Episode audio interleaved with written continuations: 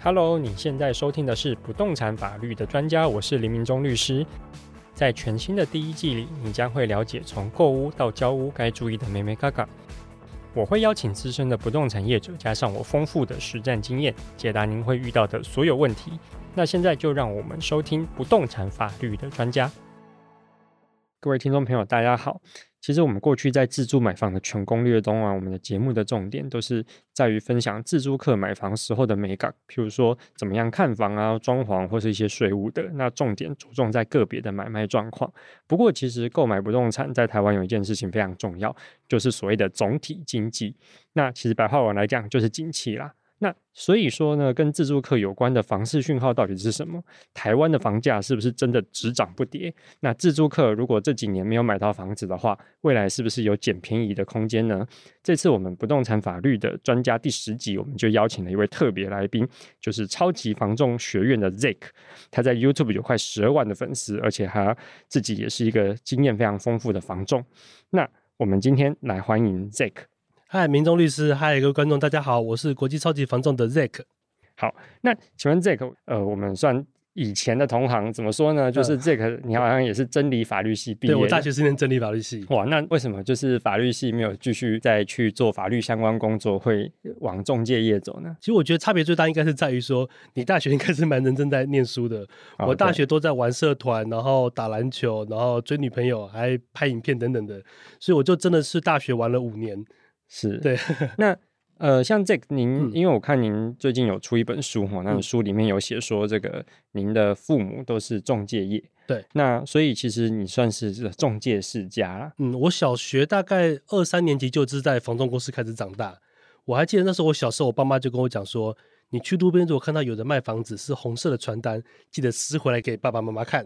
为什么？为什么要撕回来给？因为红色的传单通常就是屋主要自售，然后中介就可以去开发他们签委托。哦，了解。那这个，因为呃，其实像台湾的房仲非常的多啊。嗯、那其实你自己来讲，你自己在这个呃业界大概是有几年的经验呢？其实我从入行到现在已经有差不多十三年左右。我去房仲业的那个房仲执照复训也大概有三次了。是，那这个我我因为我。您好像有一个很特别的经历，就是说你不止在台湾卖过房子，嗯、你也跑到国外去卖过房子，可不可以稍微讲一下这段的经历呢？好，其实蛮简单的，就是现在大家应该会看到，就是像可能信义房屋啊、永庆房屋，他们是卖本土的房地产，但台湾有所谓的海外代销公司，就是专门把国外的房子引进台湾，然后卖给台湾的消费者。那我其实我大部分的生涯时间都是在做国外的房地产，是对。那也因为这样的经历，我认识的，比方说美国的、澳洲的、英国的、日本的，每个国家很厉害的房仲，因为通常都是比较顶尖的房仲才会派来跟我们交流嘛。是，所以我在跟这些房仲交流的时候，我就发现说，原来台湾很多的一些问题，或是我们有一些盲点，他们全部都看得一清二楚。甚至一些台湾像是什么高房价问题呀、啊，然后房东找不到好租客啊，然后怕租客自杀等等的这些问题。在其他国家其实老早都可以解决了，是对，我就觉得哇，原来做这一块可以把整个视野都打开，这是以前我在房呃本土房仲公司或是在爸爸妈妈身边是完全看不到的东西。其实如果想要知道这个的这个专业的部分的话，其实它的专业的精华就是这个最近有出一本书叫做《破解黑心话术》。购物超级攻略。对，那老实说，我看整本看完的时候，我觉得蛮惊奇的。为什么呢？因为其实我如果只看封面的话，我会觉得说，这好像就是呃另外一本去教人家如何挑好房。买到不漏水或是我可以增值的好房子之类的书，哦、对对，房间的书大概都是这一类的。对，因为大概呃大概百分之八九十都是这样的一个挑房的类别。对，教你怎么弄装潢啊，怎么比较省钱啊，CP 值比较高这些。对，可是其实我看完了这本书之后，如果你不告诉我说这个呃这个作者他是房仲背景的，我可能会以为他是哪一间大学房地产系的教授，因为其实这本书呢主要都是在分析说，哎。这个台湾房市的一些迷失，而且它比较是从这个呃大方向，就是房市的景气，然后这个未来房市的趋势去做这样子的一个呃说明。不过一般其实中介非常少写这种书，那想要知道说，哎，这为什么你会想要挑这个主题来做？其实我觉得这个书里面想要达到几个目的，第一个就是要让台湾的消费者知道说，台湾房价过去会涨，真正的本质是什么。因为一般国家房价涨会因为经济啊、供需啊等等的基本面让它去推升，这个很合理。但台湾有个不合理的地方在于说，台湾过去这二十年曾经有三次是被靠呃是靠大量的资金去泛滥资金把它推升起来的房价，那这个情况其实是很罕见，而且怎么讲不健康的。你说像去年这样吗？呃，像前两年 Q 一哦，是、哦、因为疫情嘛，对，疫情各国一直开始印钞票、印钞票，然后降息等等。所以当时我就跟呃，我记得我还记得疫情刚爆发的时候，我还做我还在做房仲，我跟客户说，这次房价一定会涨，你们要赶快买。客户都说啊，因为你在做房仲，所以你真的比较乐观啦。这个时候你还讲得出这种话，大概只有叶子会讲而已。对啊，因为这因为疫情刚开始的时候，我记得那时候就想说，因为其实像譬如说 SARS 啊，那个时候刚开始，嗯，就 SARS 那时候其实是台湾这二十年来房价的最低点。对，没错。对，那所以疫情大家想说疫情经济不好，嗯，经济不好就有人准备法拍跳楼了。对，所以那个呃，而且这个大家就恐慌嘛。对，而且那时候还说，对那个 COVID 看起来比 SARS 还严重，它传播性等等的，天每天都在讲。对啊，所以如果这个你告诉我说，这个疫情刚开始，我们回到二零二零年的年初的时候，嗯、你告诉我说，哎，林律师，这个房价绝对会涨，我就想卖底下房仲取红绿绿的。对，其实那时候我也觉得说，对，是有点不妙，因为看起来真的不太好。但是我听到美国那时候宣布说要启动 QE，对，而且没讲完之后没隔一个礼拜，他们林总会就说这次 QE 的金额没有上限，嗯、我就想说哇。上次只是一般的 QE 就已经这么大的推升房价，何况这一次是没有上限的，所以我就赶快拍片跟所有人讲说一定会涨，你们不要赶快错过，呃，你们千万不要错过，否则之后买会变很贵。是对。那到了去年，我是看到联总会已经宣布说，二零二二年一定会升息，而且会缩表，只是是要在第二季还是第三季等等。对。那按照经验就知道说，当联总会一旦升息又缩表，那个房市失去资金的支撑，一定会往下掉。对对，所以我就那时候就赶快讲说。你们现在买很贵，要记得这是风险很高的事情，因为现在大家一窝蜂进去抢，房价一直被垫上去，然后很多消费者买房不但要加价二三十趴，还要帮屋主付房地合一税。嗯，对我说这是不合理的，而且明年房市就会修正，明年以后再买会比较安全。是对，可是当时讲这些就是被很多人笑啊，被被酸民攻击啊，他们还会说，哈哈，你讲这么多，房价还不是一直在涨吗？对对，那呃。我这边科普一个概念，其实我们说什么 QE 啊、宽松啊，那其实以小老百姓的观点来讲，嗯、它其实就是银行手上的钱太多，怎么样都要借你，借钱变得很容易，这个就是我们宽松时代的一个、嗯、一个特征嘛。对对，而且 QE 更夸张是，比方说银行可能有一百亿在身上好了，现在是央行再多拿了一兆出来说，哎，你们拿出去撒，这种概念，这就是像 QE。对，所 以买房变得很简单，因为我贷款的成数高，嗯、那。这个我与其把钱放在这个银行，那我不如全部都拿出来投资。对，因为那时候一直印钞票，其实通膨就变得很严重。对，对，所以大家想说，那通膨最好的方法就是去买资产。所以那时候预期房价会涨，这些都是很合理的。股市当时也是。去年台湾一大堆少年股神啊！哦，对啊，其实呃，因为这个我特别有感觉，为什么呢？就是说不是说这个量化宽松怎么样，是说譬如说在过去两年啊，我不时都会接到有银行打来问我说，林律师要不要借钱？哦，对。那他说你借钱，我说啊借钱要这个呃，所以利率怎么样？他说利率保证低两趴以下。嗯，我说两趴以下，那我需要有什么保人或担保品？他说不用，都不用。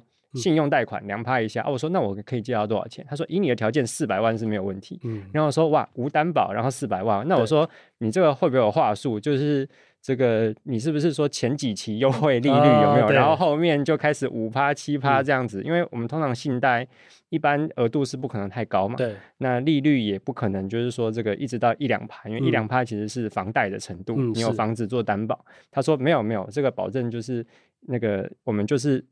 基础利率加上一点点的浮动利率，嗯、就是跟公股行库的浮动，嗯、所以它原本契约的设计就不可能到什么七趴六趴，它其实就很类似那种房贷的利率了、嗯。这样听起来，我觉得律师执照好像跟房地产差不多价值。对，就是 在那一段时间的时候，嗯、他们都会有什么三师专案啊，嗯、医师、律师、建筑师，然后有一些是机师或会计师，嗯、就是它等于是银行真的要。呃，因为觉得说，反正你就乖乖的嘛，你有执照，嗯、你应该也不会跑掉。而、啊、我钱那么多，那我来借一个比较安全一点的。嗯、所以你去想哦，如果我今，所以 QE 的时代就是大家其实很好借钱。嗯、那我借到这些钱之后，哎，我的头期款就有了。对，如果我是在中南部，我头期款就有了，嗯、不用无担保的信贷。对，对不对？而且而且他，我记得他那时候的期限都是拉七年还。哦，那真的很长。对，就是让你七年还，嗯、就是给你各种好的条件这样子。嗯、所以这刚刚讲说那个 QE 会带来这个房价推升，这也不是没有道理，嗯、因为大家手上可以用的钱的变多了，嗯、而且我们所谓的利息其实就是借钱的成本。对，借钱的成本低，可以用钱的地方变多的时候，自然资产的价值会推升。没错，这是一定的。嗯，对。那想要知道说，Jack 除了这个呃这个台湾的房价之外啊，那其实你另外一个写书是想要破解的迷思是什么呢？其实我觉得很多迷思包含说，像房价只涨不跌啊，台湾房价长期只会涨啊。哦，对，你讲这个我特别有 感觉。前阵子有一个很红的网红叫廖老大，你知道吗？是那个饮料很出名的那一位，饮料很出名，对，他其实是赛车很出名。嗯、其实。呃，我个人蛮敬佩廖老大的啦，嗯、就是说，老实讲，廖老大在讲他创业心法的时候，嗯、我个人觉得真的蛮值得学习，嗯、因为我们现在也都在创业中嘛，嗯、像这个你也在创业，是对我也在创业。那不过我记得廖老大有一集是特别去讲这个台湾房地产，那那一集我是真的有认真听，嗯，因为我自己是不动产呃法律专业的。那我记得廖老大讲过一句我觉得很经典的话，他说讲到台湾房地产哈，只有两种人，一种是啊喝嘎仔哇五倍。很庆幸，好险我那时候做了这个对的决定。嗯、第二种人是是，哎呀，我那时候怎么没有买？嗯、我好捶心肝，很后悔。对，他说讲到房地产就唯一这两种人，你要当哪一种？嗯，那我个人就 那时候觉得廖老大真的也很适合去做房仲，说的非常好。因为这个真的是一呃，就是一达到一般人这个内心的这个状况。嗯，那老实说，我们看台湾过去二十年的这个。呃，房市的这个走向，嗯，其实好像廖老大的这个经验是没有错的。那可是这是毕竟是过去二十年的经验嘛？嗯、那你根据你自己对房市的观察，这样子的一个说法，在未来二十年还适用吗？哦，我觉得这个说法听起来算是一个侥幸。侥幸，我可以这样讲，过去二十年在台湾买房有赚到钱的，赚一点点钱，我觉得算合理了。但那些能够赚到暴利的，其实几乎都是属于侥幸。我可以这样断定，因为不管是台湾之前买房的人。投资客或者是很多业者，他们其实没有去深入去了解，那为什么过去台湾二十年会涨的这件事？因为对，就像我刚刚开头讲，如果是因为供需，因为台湾的经济变好哦等等的，大家都赚钱，所以基本面好推升房价，这个我觉得合理。可是台湾并不是靠这样让房价起来的，台湾会让房价起来的原因主要是三次，第一次是两千年初的时候，嗯、那时候政府大降息。是。对，大家可能呃下去查数据，可能才知道，老一辈应该还记得，当时平均的房贷利率是七趴多哦，七趴多哎，对，但是房呃央行那时候在一年还两年内从七趴多降到两趴多，是，所以房贷一次从七趴降到两趴，降了五趴的空间，哦，所以让那时候的市场上就多了非常多的资金可以去应用，当然，但当时因为就是泡沫经济啊，达康的那个时候还有 SARS，所以大家不太敢买，就 SARS 结束之后呢？我记得那时候是陈水扁中呃的政府，他们有祭出很多刺激房地产的政策。因为像我就记得两千年初的时候，我们家真的是一穷二白。因为两千年初刚好是我高中的时候，周杰伦刚出道的时代。是对，我就记得那时候我家很穷很穷，穷到就是要靠亲友接济才活得下去。是，可是到了二零零四年，因为政府降息加上政府的刺激政策，所以后来就变得是买房非常容易。我爸那时候就讲说，他们业绩每天做都做不完，上门的客户呢，你想买房子。你不用准备自备款，是基本上九成贷到全额贷，这个是很常见的。嗯，那甚至如果说像像像律师这样，你条件好一点的，或者说你是在一些五百大公司上班的，随便都贷都是贷到一百二十趴。哇，一百二十趴连装潢都贷给你？对，他就是用装潢贷给你，所以绝对买啊，买爆！我就人头进去，然后签一签，我连中介费、装潢费、房子都有了，口袋不用掏一块钱，然后中介也可以抽到服务费。对，这就是那个时候的美好时代。啊，对，真的很美好啊。对，而且那个时候房价所得比也低了，大概四年多五年左右，不像现在快要十年了房的房价所得比。我记得好像台北是十六年。哦，对，台北十六点七左右，很高。对对，所以变成是说，这是第一批让啊、呃、台湾这么多泛滥资金，再加上台湾当时没有任何限制房地产的政策，对连实价登录都没有，哦、所以真的就是怎么卖随便炒，大家就一直买。后来就到了二零零八年，又因为金融海啸。联准会开始 QE 了，对，然后又到了二零二零年的那个疫情，让联准会的无限 QE，所以等于每一次都是非常大量的资金去推动房价。但我们可以去问哦，过去二十年，不管是投资客还是业者买房的人，他们当时有料到政府会大降息，有料到呃金融海啸会 QE，还是有人会料到有疫情会爆发吗？嗯，都没有，表示说这些的他们看房子认为会涨的原因，跟最后实际会上涨的结果是没有关联的。嗯，比方说像有投资客说啊，这个房子多好多好，这个地段如何如何了，买下去所以涨了，哦，这是我们看到的结果。但很多军工教、一些老师、一些完全外行的人，也是二十年前买了一间房，就傻傻摆在那边，突然二十年后就翻三倍了，搞不好收益还比投资客高。那能代表说那个那个老师一般人比较厉害吗？也没有，这就是整个趋势。所以小米的创办人雷军讲过嘛，在风口上猪都会飞。对，过去二十年在台湾买房能赚钱的，几乎就是站在风口上。是，嗯，那你怎么断定说，那未来难道就是？政府不会再印更多更多的钱，然后让资产就继续往上往上这样子推升吗？哦，这个东西我们可以从反面去看，对，因为像上一次是政府从七趴降降到两趴，但现在台湾不但没有降息的空间，因为两趴不可能再往下降了嘛，再降你不可能降到负三趴，对，那而且现在美国的利息一直在升，所以台美利差变得很大，变得是台湾升息的压力非常非常重，但是台湾央行又不敢升太多，一方面是说怕。升太多会影响到经济跟房地产。二方面呢，如果央行升太多的话，会导致他们自己本身的获利被压缩。是因为可能很多消费者一般人是不知道，央行很大的一个功能是在帮国库赚钱。嗯，这个功能很奇怪，是其他国家没有在这样做，台湾有特别这样子。那央行怎么赚钱呢？就是当美国利率那边越高的时候，他就把自己的美金，就是我们台湾很多的外汇嘛，他就拿去美国做投资。那假设美国那边有个五趴六趴的获利，那相对的，他在台湾这些买美金呢，他会有一个负担的成本，是属于台币的成本，是要付给台湾各家银行的。那如果台湾本身的利率很低，比方说只有零点五趴，只有一趴，那他付给台湾银行的这个利息成本，跟从美国那边收到的高租金的收益，这中间的价差就是台湾央行的收入。哦，他赚那个利差的钱呢？对，那。其实这个是大环境的这个面向。嗯、那我们拉回来说，哎，其实像我们很多的听众是在北部地区，嗯、那尤其是台北市。嗯、那我之前就听过一个朋友跟我讲，他说啊，他朋友也是个建商啊，是他说别的县市不敢讲，但我跟你保证，台北市的房价永远不会跌。那我说，哎、嗯，为什么不会跌？他说，我问你。你周围的人，就算他不住在台北，他是不是绝对会想要有一间台北的房子？是。然后后来心里想说，嗯，对耶，有道理，就是有道理耶。因为譬如说，像我爸妈在台南，但是这个如果你跟他讲说，哎，你有没有机会在台北市首都买一个房子？嗯、他就觉得，哎，不错哦。对。这个基本上会想，因为我就不想要，譬如说我可能就不想要什么中南部县市的房子，嗯、但是在首都的房子听起来就很赞，嗯，大家都想要，因为台北。毕竟有最多的机会嘛，嗯，求学啊，生活很多都来这里，需求也够强，对，需求够强，嗯，那所以他说台北市的买盘是全国性的，所以台北市的房价绝对只涨不跌。那你怎么看这个说法？嗯，其实我觉得这个也是很明显一个就是以偏概全、似是而非的说法啦。是对台北的买盘确实是全国性的，大家都想要，这个没有错。就像我常常讲一个比喻，大家喜不喜欢台积电？喜欢。对，护国神山，好的公司，一流的半导体公司，然后大家看股票都会去看台积电。所以假设今天送你一张台积电股票，要不要？嗯、要，大家都想要。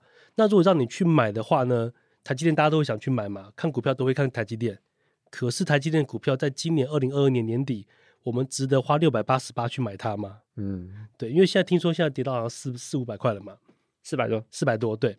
那可是为什么当初会有人买到六八八呢？对，就是因为大家就认为台积电很好，很好，很好，上看七百，上看破千，就有很高的憧憬。对，台积电是个好公司，没错。可是你是六百八十八买，跟你是三百八十八买，这个就差很多了。六八八买的台积电，它会变成是一个烫手山芋。可是如果你是三八八买的话，你它可能是一个传家宝。所以房地产也是，就是不是说台北因为地段好什么好，所以它就绝对不会跌，它就一定保值，也要看你取得的成本。而且这也其实也已经不是理论了。如果半年前我会这样跟大家这样分析，但现在最近这半年后，大家你可以从数据看到，是像我很常跟大家推荐说，可以去看台南市不动产估价师工会的统计，他们会针对实价登录里面呢，一般住宅去拉出一些专门一般人的住宅啦，然后去看它的价格变价格变化。那那我分享一下哈，就是最近十二月中的他们最新的统计，台北哦，大家都说台北很好嘛。那南港区的均价哦，就光十二月份的均价已经比九月底今年九月底低了十九点五六趴。哦，南港对，等于说点五六，短短差不多一季还不到三个月，跌了快两成，一千万就跌了两百万，对，差很多。的对，嗯、想一下我们一般上班族存两百万要存多久？是两个月就跌掉了。那大同区跌了十九趴，啊，北投区跌了二十一点四七。然后新一区也跌了六点六趴，哦，连新一区都会跌，我觉得蛮惊讶的。新一区是大家认为应该是数一数最棒的地方。对，那既然如果说像你刚刚你朋友讲的，大家都想要台北市，大家想不想要新一区？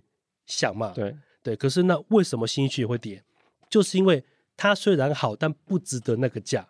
对，包含连像中正区啊、内湖区其实都在跌，这代表说东西好归好没有错，但不代表这个东西好，它就是价格可以无限上涨。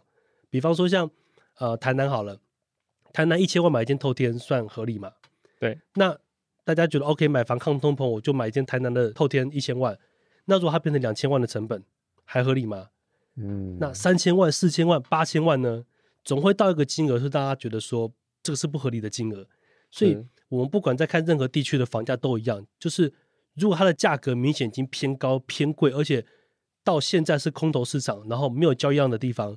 没有交易量的地方，就代表这个价格可能是虚的，因为是一般人不接受的。对，所以我蛮推荐说，你想知道你们家这边的呃行情是不是合理的，可以去观察你们最近的交易量变化。如果说从今年四月份之后，其实交易量没有大掉很多，那这个行情就是可以信任。但如果交易量掉到很少很少，比方说，我打我讲个极端一点比方，如果整个信义区这一个月就只成交了一户，那这一户房价打八折，那它能够代表？整个新区房价都变八折了嘛？是，其实还不是，因为可能是刚好屋主比较急，但我们可以知道说，那现在的买方大概都不愿意出在八折以上的钱了，这就是市场的心态。对，那我之前也还有听过一个说法，嗯，就说政府绝对不会让房价。我们不要讲崩盘了，嗯、至少不会说下修的很明显，因为其实房价崩盘影响到的因素很多，对，可能就不是房价的问题。嗯，那但是他就说，那政府反正你国内没买盘没关系，我找外国人进来买。对，有有一些人就会这样讲嘛，就是说反正你国内买盘开始差的时候，嗯、那我就放宽外国人来买的这个状况嘛。嗯、所以按照你看台湾。呃，好歹我们也是虽然亚洲四小龙，算一个比较老的说法啦，但是就是说至少哎、欸，至少台北还是有吸引力的嘛。嗯、那我就让外国人啊这个来买，或是让中国大陆、港澳的人来买，嗯、那这样子就旧房市啦，就是这个我们就有买家了嘛。嗯，对，那这个说法你怎么想？我觉得这个 说法真的是。比较像笑话啦。我当初听到的时候，我以为是人家在开玩笑，嗯、我不知道是业者的话术。是，是真的，他们是真的是这样子。对，就像有些人讲说啊，等中共打过来接收台湾，那中国人都会来炒房，你家就会暴涨，所以你赶快买。我那时候也觉得啊，这笑话蛮好笑的，就好像不是真的是很多业务员竟然这样讲。嗯，我在想说，哇，现在的消费者到底是怎么了？对，我们先讲个最简单的证据嘛。你说如果台湾房市不好，台北房市不好，开放外国人来买会不会变好？有可能。但可以告告诉大家，台湾应该四五十年前就已经开放外国人来买房子了。是对，我们怎么没有看到美国的富豪来投资，英国富豪哦，呃，阿拉伯的王子来投资？没有啊。对，台湾并没有去限制这些国家不准来投资，唯有限制的只有一个地方是中国。嗯，因为对于中国而言呢，它不算是我们的国家，因为它现在不不跟我们管嘛。但它也不是别人的国家，因为它是我们的领土。嗯，我记得我们宪法是说它是属于我们的不自由地区嘛，固有疆域啊。对，所以变的是说，那中国台湾对中国的限制比较明显，有一个五四三条款，这个就比较严格。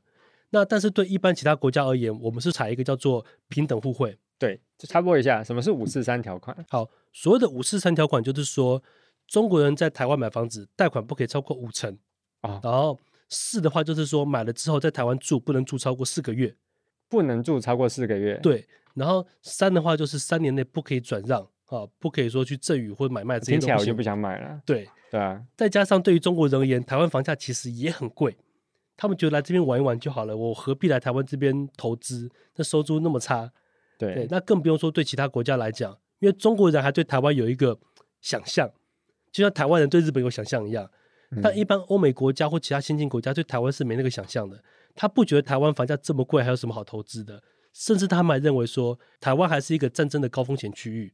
我会不会买下去之后，因为战争房子就没了，或是政党轮替了，被中共接收了，我房子就没了？所以这是老外的思维。嗯，对，因为我记得像最近有一期《经济学人》就是在讲说，其实台湾海峡算是呃这几年区域冲突风险最高的地区之一啊。对，所以这种思维就有点像是说，我们不太可能去一些我们觉得局势动荡的地方，譬如说像巴基斯坦、阿富汗这些地方置产。嗯、对对，虽然可能他们觉得自己的房地产很好，对，但是我们一般就觉得那边危险，就不会去。哦，所以外国人买房这个，看我们也是这个样子看，看看能够看我们也是这样子。对，而且不是这一两年哦，不是说因为最近什么习近平连任还是乌俄战争，我六七年前在跟国外的中介聊的时候，他们就讲到这个点了。是，他们当时在那样情况都觉得台湾很危险，那更不用说现在。那尤其是，其实我们如果去看一些国际的一些房产机构，他们去评比，其实台湾的房地产在国际上的评价真的是非常非常的低。对，我记得你的书有一个很全面的比较嘛，对，就是有一个表这样子。对，那个比较表就是一个国际的一个房产机构，叫做全球房地产指南。是，它的数据是真的很权威，很多一些数据都是台湾的一些房地产的媒体会引用的。那它里面就有讲到说，台湾的购买评比在全球都是最差最差的，然后投报率也是几乎是垫底。你要找到收租投报率比台湾差、评比比台湾差的国家，放眼全世界还真的很难。也就是说，老外他们如果真的要在国外投资房子，闭着眼睛买都不会想来台湾了。台湾对他们是一点诱因都没有，所以相对来讲，会讲这种话的人，其实就是讲比较难听，就是有点井底之蛙的视野，就是只认为说台湾房地产很棒。对，但是其实事实上，台湾的房地产只有台湾自己人觉得很棒。然后了解。那 Jack，如果我们今天啊，我是自住买房，想要捡便宜的话，嗯，那呃，因为其实房市的指标真的好多，嗯，真的就是一大堆看不完。是。那如果我今天就是呃，真的是想要捡便宜，那我最应该关注的房市指标有哪一些？我觉得最关键的话，应该是指那个交易量，交易量，就是我们讲的成交量。我可以打个比方。假设今天有一个美女，例如说徐若瑄好了，我很喜欢徐若瑄，她是我们的同事。那今天徐若瑄呢，她在这边上班，办公室只有我一个男生，然后我们朝夕相处，我的几率是不是很大？是。但如果今天办公室有五十个男生，然后徐若瑄就是那么唯一的女生，我要竞争脱颖而出就很难了。所以其实你要去看你的对手。那交易量差代表什么呢？代表这个时候你的对手少，买方变少。那当买方变少，大家都不想买房的时候。那少数要卖房子的这些屋主，他们遇到的买方会更少，变成是说，可能比方说一百个屋主要卖房子好了，大家价格都很硬，但当中只要有五趴的屋主要急售，它的价格就会很软。可是这时候买方因为少，而且又保守，出价又很差，所以变成是这五个比较急售的屋主，他就要去取悦这些少数的买方。怎么取悦呢？就是降价。所以这个就是交易量带来一个联动性。那如果讲一个比较客观的话，我会建议是说。去观察每年的那个买卖移转动数，如果当台湾的交易量跌到大概二十七甚至二十六万以下，那就是一个很好的买点，因为表示大家都不敢买。那你不要去看那些开价看高的房子，去问中介，去跟中介把关系打好，去了解哪些屋主的价格是软的，是急售的，你就很有可能买到一个行情的八折价甚至七折价都有可能。因为其实说真的，在房市不好的时候，交易量差的时候，就算有屋主八折卖哦。很多消费者还是不敢买，对，消费者会觉得说，现在房市是不是真的这么差啊？屋主要打八折卖哦，那会不会换我买了之后我也要打八折啊？对，所以你就可以知道说，当交易量差的时候，你的对手都还是这种心态，所以你只要看到屋主愿意打八折卖，你就去谈，说不定你就有可能七折或七五折买到。那这一切的关键点都是还是回到交易量。是，那还有另外一个指标就是说，假设你没有像我们这种业者是常常会去看交易量的，你就看新闻开始报道说。房仲倒闭潮、代销歇业潮，然后建商叫苦连天啊，什么余屋过多导致建商压力等等，这一类业者的负面消息如果越来越多，就代表房市真的很差了。你这时候进去买，就很容易可以买到便宜。哦，对，因为其实像之前就有人教我说，这个你怎么去看那个我们现在房市好或是坏？嗯，你就去看说这个中介业的店头是不是林立，还是说房那个新闻有没有开始讲说。怎么中介业转行，中介倒闭潮？嗯，什么中介跑去兼做外送？对啊，有一些人说，那你就去看信义房屋的营收啦。啊，对，就因为信义房屋是上市贵公司嘛，所以你它的营收是公布的，那你就去看房仲的营收这样子。对，因为如果连信义房屋的营收都掉很多，那其他房仲公司不会好到哪里去。哦，了解。所以其实如果真的想要买房捡便宜的，有时候自己做一做功课。就是像看交易量啊，因为这个算是呃蛮好找的。对，那万一说自己可能没有注意到这些的话，也去感受一下，你去面对房仲或代销的时候，他对你的态度怎么样？像我就有朋友说，他们去年去买房子去问代销，代销很拽哦，他一来就说你只有十五分钟，好，像目前就是这些案子价格是不二价的，你决定好跟我讲，时间一到，如果你没有决定，我要去下一组客户了。哦，就这么没有礼貌，就这么拽。可是现在这半年不是啊，就哎林先生要不要出来看个房子啊？哦，你说那个房子现在建商说可以谈了，你们再来看一下，你会感受到业者哦，不管是房仲还是代销，态度会越来越积极，越来越软，甚至你们家的信箱开始出现一大堆房仲的广告的时候，就代表房市差了。因为只要房市差，成交不了，房仲就开始拼命塞广告。是，这三十年来就是这个样子。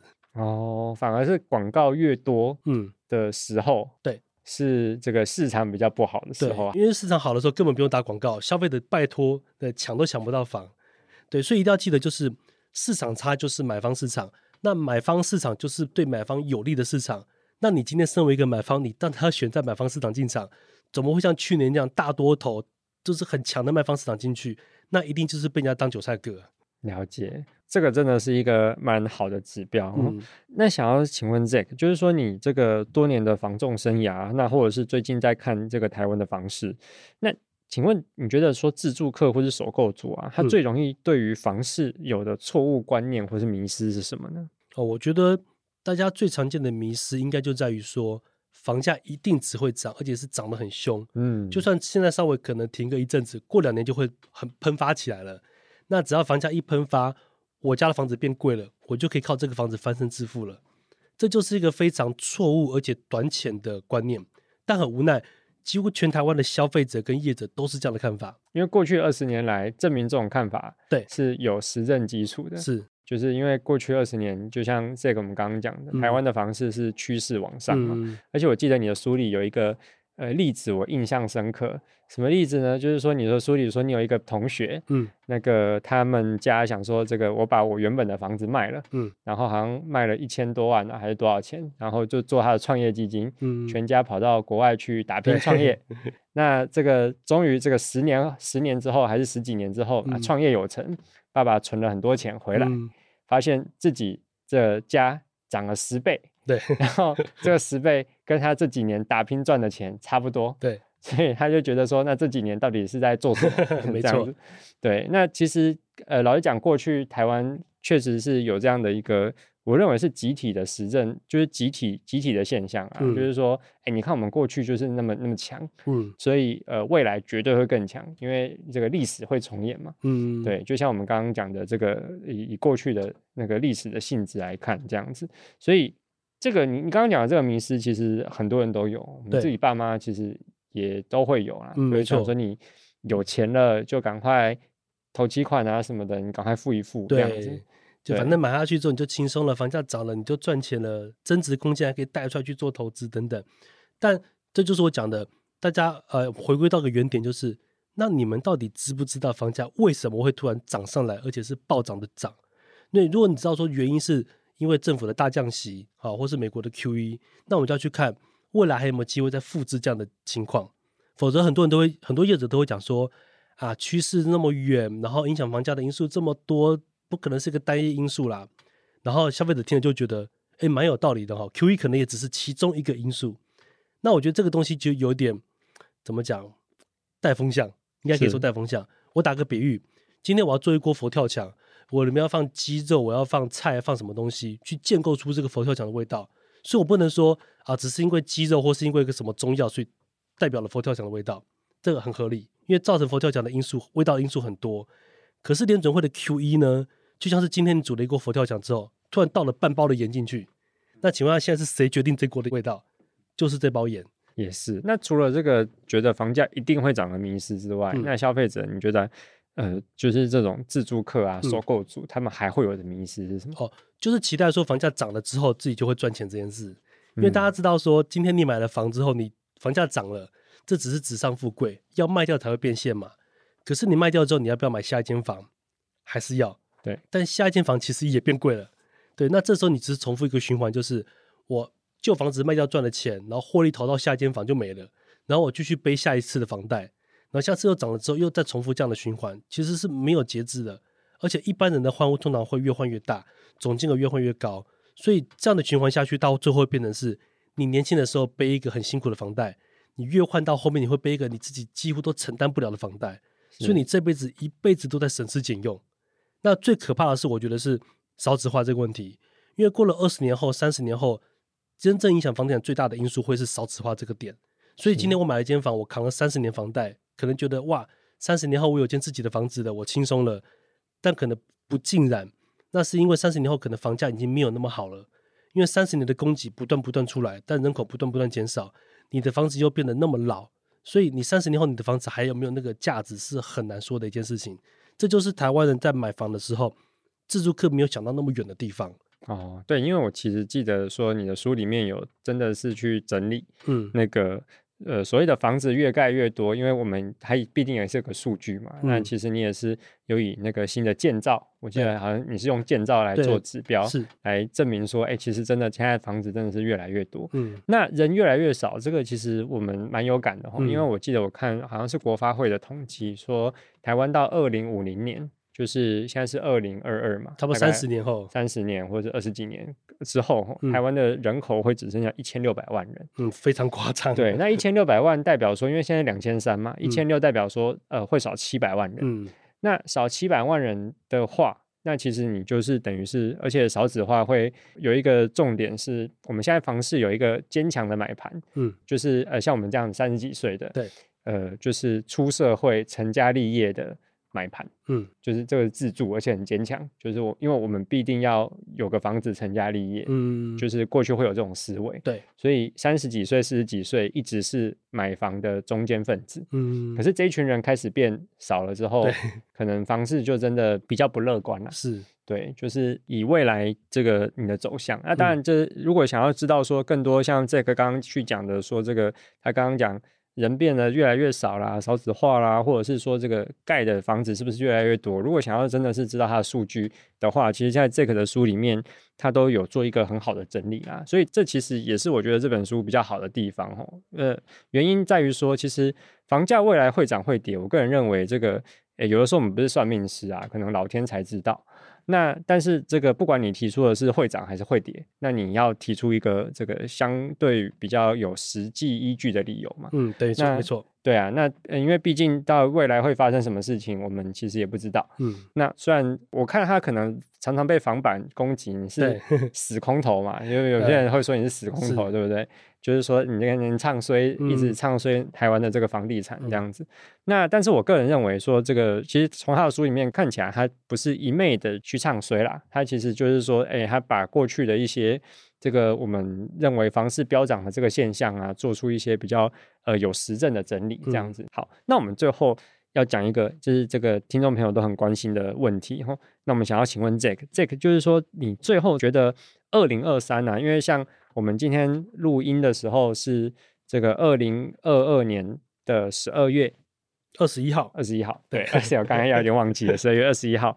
那你觉得台湾接下来哈二二零二三、二零二四的这两年啊，不要讲两年了，五年内的这个台湾房市的趋势是觉得大概是怎么样的？那自住客是可以进场买房的吗？好，我应该这样讲，其实这个问题包含了很多的层面。那如果讲的比较简单、比较浅的话，我可以这样讲。就接下来的五年，只要没有再度 QE 或是什么政府大降息，没有什么刺激房地产的政策，那基本上接下来的五年只会越来越差，这是必然的趋势。因为过去这两年房价已经几乎把未来十年的房价都先涨完了，那后面房市其实只会越来越差。但我觉得好消息是，你不用像在二零二一或是今年这样，在大多头很热的时候去买房，因为就像我刚刚前面讲的，交易量变低了，你的竞争对手少了，所以你的。就是买方市场，你出价是最大的。那如果真的二零二三年要买很急的话呢，我就会建议说，你可以在四月份跟十月份买。为什么会是这两个月份？是因为台湾通常在传统三月份跟九月份是房地产的大档期，那房市会比较好。因为寒假的时候、过年的时候，大家比较不买房嘛，累积的买气会在三月份爆出来，所以三月份通常会有个什么三一九或三二九的大档期，然后就是建商推量会比较高。是，那再来就是暑假，暑假可能要出国出去玩呐、啊，带小朋友去度假等等的，所以七八月还有鬼月的原因，所以七八月通常买气也会比较差。那到了九月份的九二八也会有一个好的档期，所以这个时候九月份的档期也会有很多建商去推案。但如果在三月跟九月这两个大档期，建商也推案了，结果市场反应不好，那建商到下月开始就会想说，完了，这个心态就会有点崩掉了。那一旦预售屋房市不好，中古屋是一定会被连累到的。所以变的是说，你四月份跟十月份再进去看的时候，建商跟中介的态度会软很多，包含屋主的心态，因为他知道在房市最热络的上个月都只有表现成这样，那接下来怎么办？尤其是十月份进场的人。因为九月份如果房市不好，建商等下一次档期是隔年的三月，就要再等半年了，中间经历过这么多事情，所以通常十月份之后，建商价格会软很多。哦，对，所以我会建议说，如果真的急着要买的话，就是四月份跟十月份。那还有一种人是，我觉得你不要管什么月份，你现在买就对了，闭着眼睛买就对了。就是你的自用需求真的很急迫。对，我常常讲，假设你现在住家里面。就你老婆跟你妈吵到要离婚了，嗯，对婆媳问题，或者是说啊，你小朋友给他赶一个学区，这是一个很棒的学区，很难得的，你也得赶快在那边买房。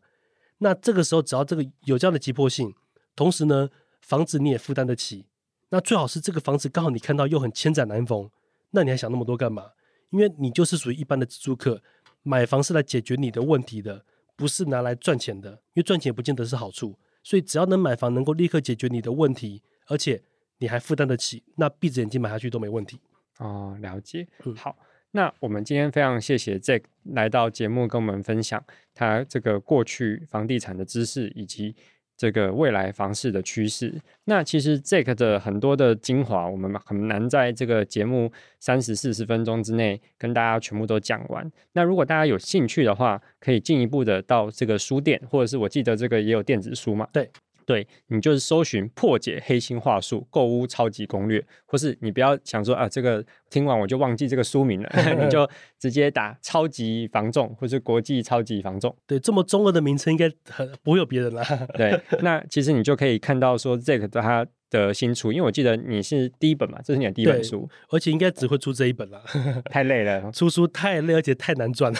OK，对，那。其实这一本我个人认为含金量蛮高的，而且老实讲页数也蛮多的哈，因为它大概快四百页，对，差不多四百页，三百九十五页这样子。我 我个人大概也花了一个多小时的时间才把它看完。哦，那很快。好，呃，我个人觉得说这个，当然你可以不认同 Jack 的观点，但是你务必要去看一下他为什么会形成这些观点，因为呃，我认为他不是依循感觉啦，他其实比较多是。回归数据说话，所以其实我本来以为他是念理工科的，啊、呃，结果没有想到他跟我一样是念法律系这样子，对。所以如果你真的是对于这个房市的趋势有兴趣，想要知道说，哎，为什么他对台湾的房市觉得未来会是自助客进场的好时机的话，那其实你可以去书店去翻翻 Jack 的这本书。对，反正翻书不用钱嘛，啊，翻书不用钱，但是我个人非常建议，因为这本书快四百页。里面很多是我觉得蛮精华的地方，所以其实花一点小钱把这个 Jack 十几年的经验带回家，我觉得是非常值得的一件事情。好，那我们今天非常谢谢 Jack 来到我们节目分享。那不动产法律的专家，我们下次见，拜拜。